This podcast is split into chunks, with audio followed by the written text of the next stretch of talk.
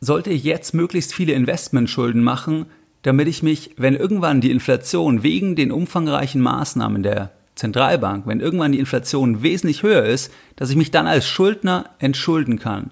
Werden Schulden durch Inflation wirklich weniger? Darüber sprechen wir in der heutigen Podcast-Folge Nummer 323. Herzlich willkommen bei Geldbildung, der wöchentliche Finanzpodcast zu Themen rund um Börse und Kapitalmarkt. Erst die Bildung über Geld ermöglicht die Bildung von Geld. Es begrüßt dich der Moderator Stefan Obersteller. Herzlich willkommen bei Geldbildung. Schön, dass du dabei bist. Zwei Hinweise in eigener Sache. Und zwar findet am 25.04. von 15 Uhr bis 18 Uhr eine Online-Präsentation von Geldbildung statt zum Thema erfolgreich investieren im Corona-Crash.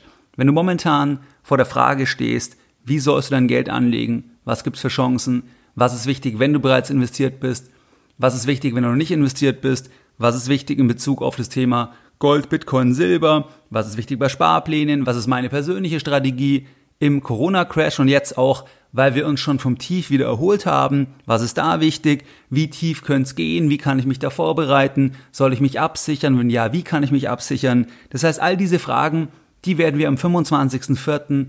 besprechen. Und wenn du dort dabei sein möchtest, dann geh am besten jetzt in die Show Notes. Dort findest du den Link. Dort kannst du dir dann deinen Platz für den 25.04. sichern und es wird auch eine umfangreiche Q&A geben. Das heißt, du kannst auch gerne deine Fragen mitbringen und mir dir deine Fragen dann live in der Präsentation per Chat stellen. Der zweite Hinweis, wenn du noch nicht in dem sonntäglichen Newsletter dabei bist, das heißt jeden Sonntag, da geht dir ein Newsletter an über 10.000 clevere Privatanleger raus, dann kannst du dich dort kostenfrei eintragen, wenn du das möchtest. Du erfährst dann einfach jeden Sonntag noch mehr Punkte, die wichtig sind für deine Geldanlage. Und zwar kannst du dich uns anschließen, indem du auf geldbildung.de gehst, dich auf der Startseite direkt dafür einträgst. In der Vergangenheit sprachen wir da über ganz verschiedene Themen. Zum Beispiel habe ich mal auf die Rekordpanik hingewiesen im März oder es ging auch um das Thema, was machen Star-Investoren. Das heißt, da bist du am Ball und erhältst einfach Impulse, für dich als Privatanleger. In der heutigen Folge, da möchte ich mit dir über ein sehr wichtiges Thema sprechen. Da habe ich jetzt auch immer einige Zuschriften dazu bekommen. Da sehe ich auch, dass sich viele mit dem Thema beschäftigen. Und das ist die Frage, ob Schulden durch Inflation wirklich weniger werden und ob jetzt vielleicht der Zeitpunkt gekommen ist, dass man jetzt möglichst viele Schulden machen sollte. Also ich rede da nicht von, ähm, von Konsumschulden, sondern von Investmentschulden und Investmentschulden sind typischerweise Schulden für Immobilien. Das könnten aber auch Schulden sein für, für, ähm, für Firmenkäufe, private Firmenkäufe, wenn ähm, das Management sich selber einkauft, wenn der Geschäftsführer Eigentümer wird. Das sind ja auch dann Schulden für Assets so gesehen, das sind auch Investmentschulden. Aber typischerweise geht es um Immobilienkredite, um Immobilienkäufe auf Kredit. Und da gehen wir heute rein ist es jetzt besonders sinnvoll? Sollte man da jetzt so viel machen wie nur irgendwie möglich, so viel wie die eigene Bonität hergibt? Oder, oder ist es gar nicht so, dass man sich eigentlich durch ähm, Inflation als Schuldner entschulden kann? Die Podcast-Folge nehme ich für dich auf Mitte April 2020 und der Hintergrund ist letzten Endes, dass die Zentralbanken rund um den Globus, die amerikanische Notenbank, die ähm, europäische Zentralbank, dass die Zentralbanken ein Whatever It Takes 2.0 machen. Das heißt, wirklich den Markt mit Kapital fluten. Das heißt, aus dem Nichts Geld schaffen, die Geldmenge ausweiten und damit dieses Geld in den Markt drücken in Form von Anleihen, Kaufprogrammen. Das heißt, letzten Endes sehen wir eine Monetarisierung der Staatsschulden und eine Monetarisierung auch der Unternehmensschulden in ganz, ganz hohem Umfang. Und möglicherweise sehen wir irgendwann auch noch in der Eurozone oder auch in den USA eine Monetarisierung der Eigentümerstrukturen. Das heißt, dass eigentlich die Zentralbank auch Eigenkapital kauft, so wie es auch schon die SNB gemacht hat oder auch die Bank of Japan, kann man sich generell die Frage stellen, ob das nicht eh besser ist, wenn man die Bilanz so stark ausweitet, dass man dann sagt, statt dass wir Anleihen kaufen, die sehr wahrscheinlich nicht den Wert haben, was draufsteht, da kaufen wir doch lieber gleich Aktien, weil immerhin sind wir dann da Eigentümer und ähm, so hat ja die SNB zum Beispiel gemacht ist vielleicht gar nicht so blöd, also im Vergleich jetzt zu dem, dass man Geld schafft und dann damit irgendwelche Anleihen kauft, die ja nicht den Wert haben, der, der auf der Anleihe draufsteht. Wenn du dir anschaust, was die amerikanische Notenbank macht, dann kaufen die jetzt auch Anleihen, Unternehmensanleihen, die kein Investment Grade Rating haben. Das heißt, letzten Endes kaufen die da Investoren raus, weil wir jetzt in einer großen, in einer sehr, sehr schweren Rezession sind. Und dann sind diese Anleihenkurse auch extrem stark gefallen, weil viele von den Unternehmen sind eigentlich Unternehmen, die das wahrscheinlich nicht überleben werden oder ein bestimmter Anteil. Und jetzt übernimmt halt die Zentralbank eigentlich die Risiken von den vorhergehenden Investoren, die damals die Anleihen gekauft haben, um halt noch ein bisschen Rendite zu haben, weil wir so ein geringes Zinslevel haben. Und ähm, jetzt gibt's da so gesehen einen Bailout. Das heißt aber, wir sehen also, die Zentralbanken weiten die Geldmenge extrem aus, um den Markt zu stützen, damit die Wirtschaft nicht kollabiert, damit der Markt nicht zusammenbricht, damit der Anleihenmarkt nicht austrocknet, damit die Renditen in der Eurozone von Ländern wie Italien, dass die runtergehen, da muss man halt die Signale aussenden, also sagen, man macht das alles, tatsächlich auch was machen und dann fallen die Renditen, dann steigt halt die Möglichkeit, dass das Land sich wieder refinanzieren kann, beziehungsweise man überträgt halt auch die Risiken von privaten Investoren eigentlich hin zur Zentralbank und hinter der Zentralbank jetzt in der Eurozone, dann steht ja auch wieder die Bundesbank mit ihrem Kapitalanteil. Das heißt, man sozialisiert so gesehen auch ein bisschen die Risiken wieder ähm, vergemeinschaftet das Ganze. Das hatten wir ja letztens auch bei einer der Folgen zum Thema Corona-Bonds. Das heißt, wir haben die Zentralbank, wenn wir jetzt im Euroraum bleiben, wo die Geldmenge extrem ausgeweitet wird. Jetzt stellt sich ja die Frage, was wird diese Währung langfristig noch wert sein? Da gibt's halt ganz große Zweifel. Es gibt Einlager, die erwarten kurzfristig extrem hohe Inflation, wenn man sagt, dieses Mal muss es doch in der Realwirtschaft ankommen, weil wenn ich so viel Geld drucke, wenn ich so viel Geld in den Markt pumpe, dann muss das zur Inflation führen. Und wenn das die Überlegung ist, dann ist doch die Frage, warum werde ich nicht selbst Schuldner? Warum werde ich nicht selbst Schuldner so stark, wie ich es werden kann auf Basis meiner Bonität? Und wenn dann irgendwann die Inflation viel höher ist, dann kann ich mich ja entschulden, weil ich ja dann als Schuldner möglicherweise durch die Inflation die Schulden verliere, weil auch die Kaufkraft der Schulden runtergeht, was mich als Schuldner ja dann erfreut. Das ist ein bisschen die Überlegung, warum manche sagen, komm, jetzt ist der beste Zeitpunkt, so viel Kredite wie nur, wie es nur irgendwie geht aufnehmen und damit dann Assets kaufen. Man könnte auch Wertpapierkredite aufnehmen. Ähm, es geht einfach darum, Assets zu kaufen und dann zu hoffen, so gesehen, dass man sich bei den Schulden entschuldet durch die höhere Inflation. Und da gehen wir halt heute jetzt genauer rein, ob das wirklich so ist. Wenn wir uns das Thema Inflation anschauen, dann ähm, ist es letzten Endes so, dass Inflation selbstverständlich die Kaufkraft des Geldes entwertet und bei unserer Geldanlage ist die Inflation immer der erste Gegner. Das heißt, wir erhalten nur dann unsere Kaufkraft, wenn wir eine Rendite erzielen, die oberhalb der Inflationsrate liegt. Und ansonsten werden wir immer ärmer, wir werden jedes Jahr ärmer, wir sehen es aber nicht, weil die Inflation unsichtbar ist. Das heißt, die Inflation ist eine unsichtbare Steuer. Wenn wir uns anschauen, wie die Deutschen überwiegend ihr Kapital investiert haben, dann haben die Deutschen schon sehr, sehr viel an Kaufkraft verloren. In der Vergangenheit war die Sparquote sehr hoch, das heißt, man hat ein bisschen gegen die Inflation angespart, aber das Gros des Vermögens sind einfach Tagesgeldguthaben, Sparkonten, Ansprüche an Versicherungen. Das heißt, es sind überwiegend Anlagen, wo sehr, sehr wahrscheinlich die Rendite unterhalb der Inflation liegt. Gemäß der Bundesbank liegt die Realverzinsung bereits seit circa 2010 im negativen Bereich. Und wenn wir uns mal die Vergangenheit anschauen, dann ist es gar nicht so selten. Das heißt, es gibt ja oft das Argument, dass in der Vergangenheit, da gab es ja auch immer schon ähm, negative, Real, äh, negative Realzinsen, ist auch absolut richtig. Dieses Mal ist es einfach anders in den letzten Jahren, weil halt die nominalen Zinsen so niedrig sind und diese niedrigen nominalen Zinsen haben halt alle möglichen weiteren Kollateralschäden oder weiteren Effekte einfach nach sich gezogen, dass Unternehmen sich sehr leicht Kredite aufnehmen konnten, dass wir halt eine ganz einen ganz aufgepumpten Kreditmarkt haben, der jetzt auch wieder zum Problem wird letzten Endes durch diese Rezession, in der wir mittendrin sind. Das heißt, das ist ein bisschen anders gewesen, aber es ist absolut korrekt. In der Vergangenheit gab es immer wieder lange Phasen auch mit negativen Realzinsen. Wenn wir aber jetzt Geld auf dem Konto haben, dann verleihen wir Geld, dann leihen wir der Bank Geld und da ist ja die Frage, wenn jetzt die Inflation immer größer wird, dann ist es ja potenziell so, wenn die Zinsen nicht steigen würden, dass halt die, dass der Realzins immer noch negativer wird, dass wir immer noch mehr an Kaufkraft verlieren. Plus, dass es ja das generelle Thema gibt, dass man dem Euro nicht vertraut und da die Frage ist, ob, diese, ob dieses Konstrukt langfristig in der Form überhaupt funktionieren kann, weil man Länder zusammennimmt, die einfach unterschiedliche heterogene Wirtschaftsräume haben. Wenn ich jetzt Schulden aufnehme, also sagen wir, ich nehme 200.000 Euro Schulden jetzt auf und dann leihe ich mir das Geld von der Bank, dann steht in dem Kreditvertrag eine nominale Summe, da steht drin 200.000 Euro und diese nominale Summe, die bleibt gleich, die bleibt fix, sofern ich nichts zurückbezahle.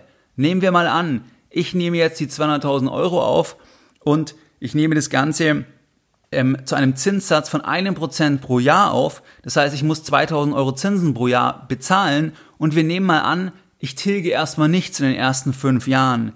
Wenn mein Case jetzt ist, wenn mein Investment Case ist, dass ich sage, ich mache das jetzt ganz einfach, ich nehme die 200.000 auf, ich zahle ein Prozent pro Jahr, ich tilge aber nichts und ich erwarte eine hohe Inflation und dann entschuldige ich mich über die Inflation. Wenn das jetzt der Investment Case wäre, dann sagen wir, ich erwarte jetzt als Anleger, ich erwarte eine Inflation von 5% pro Jahr. Das heißt, ich erwarte, dass die Inflation deutlich raufgeht. Die könnte auch noch viel höher sein. Aber sagen wir mal, ich erwarte 5% pro Jahr. Dann können wir uns mal anschauen, was bedeutet es dann für die Schulden, weil ich würde ja, wenn ich jetzt auf der anderen Seite sitzen würde, dann würde ich 1% Zinsen pro Jahr erhalten, aber ich hätte auch die 5% Inflation. Das heißt, dann würde ich ja pro Jahr als der, der das Geld verliehen hat, würde ich ja 4% verlieren.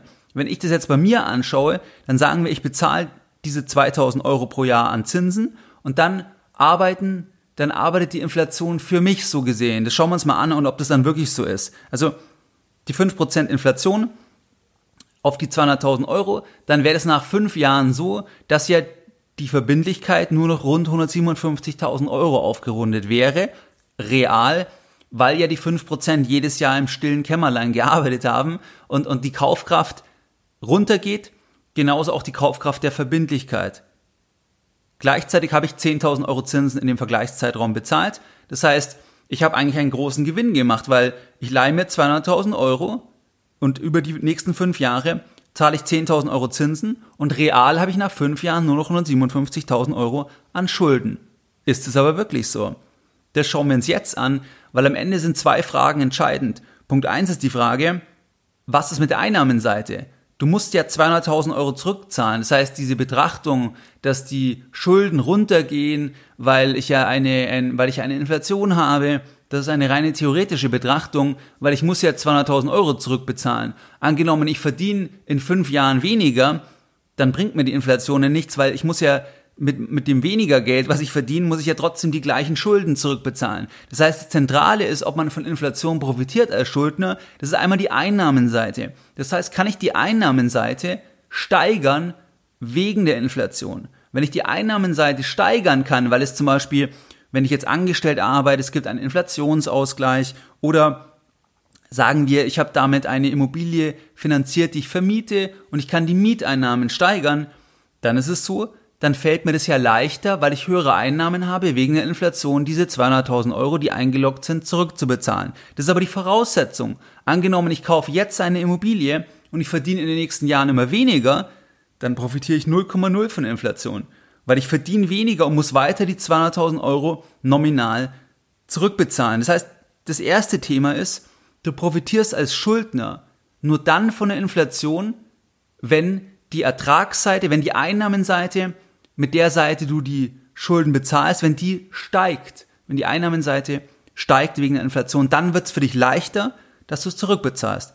Der zweite Punkt, das ist das Thema, was hast du damit gekauft und wie entwickelt sich das Asset? Das heißt, bleiben wir beim Beispiel Eigenheim, sagen wir, ich kaufe mir eine Immobilie für 200.000 Euro, in München wird es da eher schwierig, sagen wir, ich gehe nach Augsburg, dann ist ja die Frage, okay, Einmal steigt die Einnahmenseite, dann fällt es mir leichter, die 200.000 Euro zurückzubezahlen. Und die zweite Sache ist, steigt der Vermögenswert. Das heißt, ist die Immobilie, steigt die im Preis in den nächsten fünf Jahren. Wenn die Immobilie, also das, was ich mit den 200.000 Euro gekauft habe, wenn das steigt im Preis, dann ist es ein Vorteil. Dann entschuldige ich mich darüber und dann profitiere ich als Schuldner, weil so gesehen meine Beleihung fällt, weil ich reicher werde, ohne dass ich ja irgendwas gemacht habe, so gesehen. Ich bezahle, sagen wir in den fünf Jahren, ich bezahle die 10.000 Euro Zinsen, ähm, tilge nicht.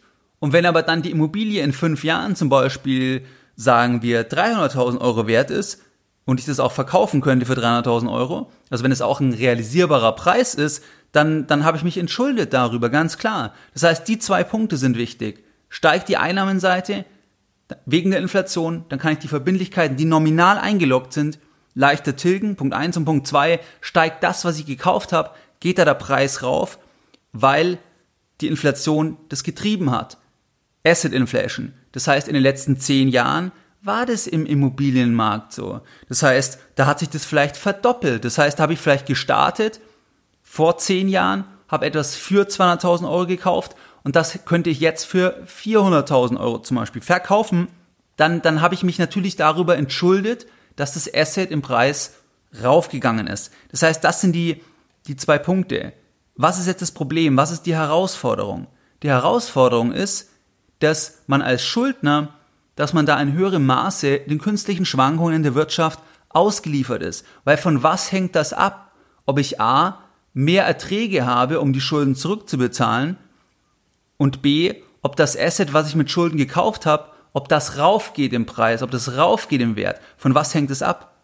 Das hängt ganz maßgeblich auch von der Wirtschaft ab. Das heißt, wenn wir eine scharfe Rezession sehen, eine schwere Rezession sehen, ist es dann wahrscheinlich, dass insgesamt, also wenn man das auf die gesamte Gesellschaft nimmt, dass dann die Ertragsseite raufgeht, ich, ich das dann leichter bedienen kann? Oder ist es nicht auch wahrscheinlich, dass zum Beispiel Leute wegen Arbeitslosigkeit, Kurzarbeit, dass sie sogar weniger Einnahmen haben, aber die Schulden bleiben gleich? Die Schulden sind ja 200.000 Euro und ich habe jetzt weniger Einnahmen, ich bin in Kurzarbeit, dann kann ich das ja nicht leichter zurückbezahlen. Dann ist die eine Komponente, die wackelt dann schon mal von dieser, von dieser Entschuldungsthematik. Und die zweite Komponente ist dann auch die Frage, wird es dann wieder eine Asset Inflation geben in den nächsten fünf Jahren? Wenn wir in einer schweren Rezession sind, auf mehrere Jahre, ist es dann wahrscheinlich, dass Immobilien sich völlig entkoppeln und einfach nur noch weiter steigen.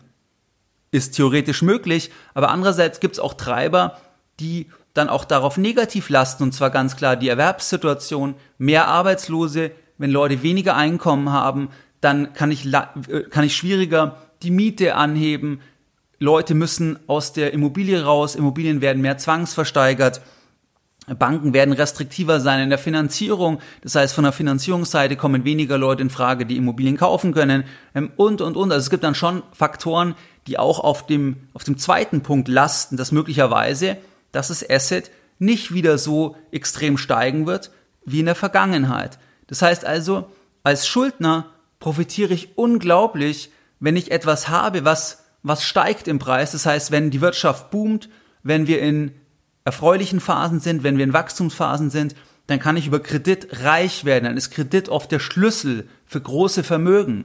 Habe ich auch mal eine Podcast-Folge, glaube ich, vor ein paar Jahren gemacht. Das heißt, Kredit ist der Schlüssel für den Aufbau von großen Vermögen. Klar, weil, weil wenn, das, wenn das, was ich kaufe, wenn das nach oben geht und ich habe ja nur einen kleinen Teil Eigenmittel eingesetzt, dann, dann, kann, dann hebel ich halt meinen Einsatz. Also ich bin im Prinzip gehebelt, setze ich auf die, auf die steigenden Preise, wenn ich eine Immobilie kaufe. Das heißt also, ich bin einfach abhängiger von den Schwankungen, aber genauso auch in die andere Richtung, wie wir jetzt uns angeschaut haben.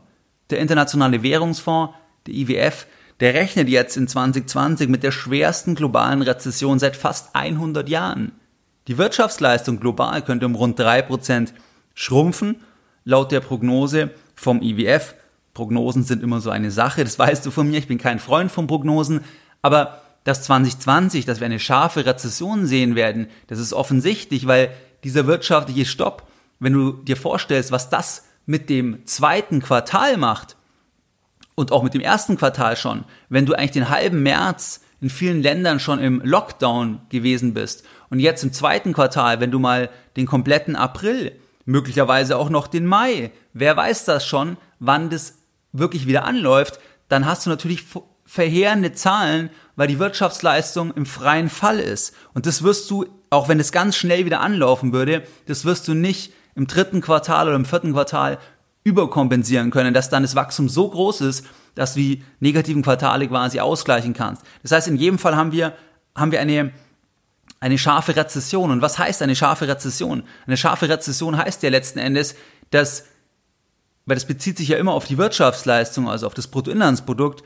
dass halt die Waren, Güter und Dienstleistungen, die verkauft werden, dass, dass, dieses, dass dieses Level total runtergeht, was halt heißt, dass Unternehmen viel weniger Umsätze machen, weniger Gewinne machen, dass letzten Endes Menschen ihren Arbeitsplatz verlieren werden, Insolvenzen werden stark raufgehen, definitiv. Das heißt also, das sind ja auch alles wieder Treiber, wenn du wieder auf das rübergehst, was du gekauft hast, was auf jeden Fall mal auf den Gesamtmarkt negativ lastet. Das heißt, was, was erstmal ein, ähm, ein belastender Faktor ist. Natürlich ist es so bei Immobilien, der Markt ist total heterogen, das ist eh klar. Das heißt, es ist ja nicht wie bei Aktien, dass eine Apple-Aktie ist immer eine Apple-Aktie. Wenn es, ähm, wenn es da nur eine Gattung gibt, dann ist es immer die gleiche mit der jeweiligen ISIN. Bei einer Immobilie ist ja jede Immobilie vollkommen anders. Jede Straße ist anders, jede Stadt ist anders. Das heißt, jede Transaktion ist anders. Deswegen, klar, wenn, wenn man das super einkauft und so weiter, da hat man ja auch eigene Möglichkeiten ähm, durch Eigenleistung. Aber grundsätzlich, das, was uns wirtschaftlich, was wir da an Daten sehen, da, da kommt schon einiges auf uns zu. Eine viel höhere Arbeitslosigkeit. Die Kurzarbeit ist ja schon explodiert.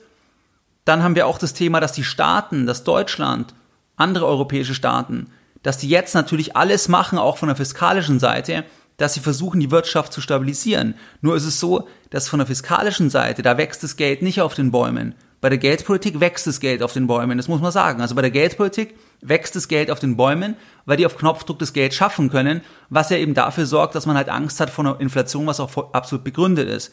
Bei der, bei der fiskalischen, ähm, bei, dem, bei dem fiskalischen Thema, da gehen die Haushaltsdefizite rauf, die Staatsschuldenquoten gehen rauf. Und was heißt das? Das heißt einfach, man wird dann feststellen, hey, wir müssen, wir müssen, ähm, wir haben viel mehr Schulden jetzt, wir haben Defizite.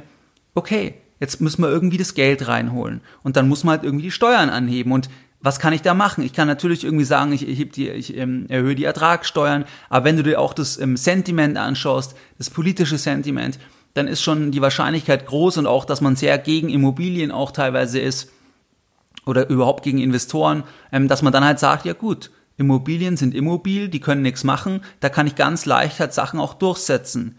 Das heißt, auch da hat man dann ein Damoklesschwert, wo man nicht weiß, weil keiner weiß, Stand heute, Stand Mitte April 2020, niemand weiß, wo wir am Ende des Tunnels rauskommen. Das weiß man nicht. Ähm, da ist alles Mögliche denkbar, weil wir sind ja jetzt in einer Phase, wir sind ja am Anfang und da gibt's ja das Zitat von Warren Buffett, sinngemäß, dass man erst dann in der Krise, erst im Crash, da sieht man halt, wer keine Badehose anhat. Und ähm, das könnten halt ziemlich viele Leute sein, weil, weil sich dann Firmen offenbaren, die halt eigentlich desolat sind. Das wird halt immer dann offensichtlich, wenn wir in einem Crash sind. Übrigens auch, auch betrügerische Unternehmen und so weiter, die fliegen regelmäßig in Rezessionen auf. Denke an, an Madoff zum Beispiel, der hat ja das größte Schneeballsystem aufgebaut, der ist in der Finanzkrise aufgeflogen. Also in einer Phase von extremen Druck da fliegen Sachen auf. Also einmal Leute, äh, Probleme im System, Schwachstellen im System. Ähm, das wird aufgedeckt in der Krise, im absoluten Crash, in der Rezession. Weil wenn alles läuft, dann können auch die Schlechten können mitgezogen werden, so gesehen. Und, und, ähm, und deswegen werden die nächsten Monate, die werden da zeigen, ähm, wer eben keine Badehose anhat. Und da sind, da sind wir halt diesbezüglich noch relativ am Anfang. Die Börse zum Beispiel ist natürlich immer ein bisschen vorlaufend, die nimmt schon einiges vorweg. Aber, aber das sind halt Punkte, die, die dort auf dem, auf dem Thema lasten könnten, dass wenn ich nominal Schulden aufnehme, dann logge ich mir das ein und, und das, was ich damit gekauft habe, das kann natürlich auch deutlich fallen. Es kann da Besteuerungsthemen geben. Ähm, in Italien ist es so, da rechnet der IWF sogar, dass die Wirtschaft um 9,1 Prozent schrumpfen wird. Und auch das Thema Währungsreform. Das heißt, wenn man davon ausgeht, dass man das auch nicht ausschließen kann, dass so etwas irgendwann kommen könnte, dann ist es dort auch nicht so, dass die Schulden einfach gestrichen werden. Das heißt, es ist nicht so, dass die Schulden gestrichen werden, sondern es ist sehr, sehr wahrscheinlich so, so war es in der Vergangenheit regelmäßig, dass Schulden und Guthaben ungleich behandelt werden. Und dann ist die Frage, was ist das Verhältnis? Wie werden Schulden und Guthaben behandelt? Und was ist dann das, was ich mit den Schulden gekauft habe, die Immobilie, das Einfamilienhaus, Mehrfamilienhaus, Eigentumswohnung, was ist das dann noch wert in dieser ökonomisch unsicheren Zeit im Vergleich dann zu den neuen Schulden so gesehen ähm, nach der Währungsreform im Vergleich zu den zum Guthaben. Das sind ja alles Unwägbarkeiten. Das heißt also, ja, man kann sich man kann sich über Inflation als Schuldner entschulden. Ja, kann man, definitiv. definitiv über diese zwei Wege, die wir uns angeschaut haben. Das ist aber kein Selbstläufer. Und aus meiner Sicht ist jetzt momentan die Phase eher so, wir sind ja schon in einer in einem sehr, sehr langen Aufschwung gewesen. Wir sind im Immobilienzyklus schon sehr, sehr weit fortgeschritten gewesen. Ähm, dass, dass jetzt natürlich die Chancen geringer sind gegenüber den möglichen Risiken. Das heißt ganz einfach, ich persönlich glaube, dass jetzt es keine Phase ist, wo man maximale Schulden fahren sollte. Und mit maximalen Schulden meine ich, dass man eigentlich seine Bonität bis zum Anschlag leveraged. Da glaube ich persönlich, ist das jetzt nicht das richtige Zeitfenster, das ist nicht der richtige Zeitpunkt aus meiner persönlichen Sicht, weil wir nicht wissen, wo wir rauskommen. Und Schulden hatten wir gerade, machen dich halt sensitiver. Das heißt, Investmentschulden machen dich sensitiver zu den Schwankungen der Wirtschaft. Und das hast du jetzt an der Börse, am Kapitalmarkt gesehen. Welche Unternehmen sind besonders im Corona-Crash, da meine ich mit dem März, die ganz heiße Phase. Welche Unternehmen sind da teilweise am stärksten betroffen gewesen? Im Aktienbereich und auch im Anleihenbereich. Das waren auch oft Unternehmen, die eine hohe Verschuldung haben, weil gerade in der Rezession, gerade wenn es gar nicht läuft, wenn eben die Ertragsseite völlig unklar ist, dann ist die Frage, können die Schulden bedient werden? Können die Schulden bedient werden? Und dann war das so, dass, dass in der ganz heißen Phase, das ist ja jetzt immer noch so, Mitte April 2020, dass da die Anleihenrenditen teilweise nach oben geschossen sind. Also es gibt Anleihen von großen Konzernen, von Fracking-Konzernen zum Beispiel, also Ölgesellschaften, die sind ja doppelt betroffen durch den Ölpreis und durch Corona. Teilweise ist die Anleihe von, von über 100 Prozent auf, auf, auf unter 50 Prozent gefallen. Also wir reden da von einer Halbierung bei Anleihen da brauche ich nicht sagen, was es für die Rendite bedeutet. Das heißt, wenn diese Anleihen fällig werden, angenommen, die würden jetzt fällig werden, dann müsste das Unternehmen eine so hohe Rendite bezahlen, das würde überhaupt nicht gehen. Das ist ja übrigens auch der Grund, warum die Fed das so extrem ausweitet, weil die halt diese ähm, diese Kurse nach oben bringen wollen, ähm, weil, weil sonst die Unternehmen sich, sich nicht refinanzieren können. Das heißt, wir haben da gesehen, wer viele Schulden hat, da, da, da schaut man dann hin und sagt, wir wissen momentan nicht, wie es weitergeht. Können die das refinanzieren? Wie sind die Fälligkeiten? Ich habe zum Beispiel mir auch äh, diverse Immobilienaktien reingelegt, noch teilweise aufgestockt, teilweise neu reingelegt. Und da habe ich vor allem geschaut, wann sind Fälligkeiten, wie hoch ist die Verschuldung, weil man nicht weiß, was ist, wie hoch ist der Cashbestand. Das heißt, da ist Cash wieder King, siehe die letzte Folge äh, auf, auf Unternehmensebene, weil das halt dann die Zahlungsfähigkeit sicherstellt. Und das ist halt ein Thema, man ist sensitiver. Deswegen glaube ich persönlich, dass es jetzt nicht die beste Zeit ist, die Bonität bis zum Anschlag zu hebeln. Was aber nicht heißt, dass wenn jemand eine gute Bonität hat, ausreichend Cash hat, dann kann man da natürlich auch interessante Sachen machen. Ähm, also das ähm, nur einfach so die Einschätzung zum Thema, werden Schulden durch Inflation weniger? Was sind jetzt die Lessons learned der heutigen Podcast-Folge? Deine Lessons learned in der heutigen Podcast-Folge.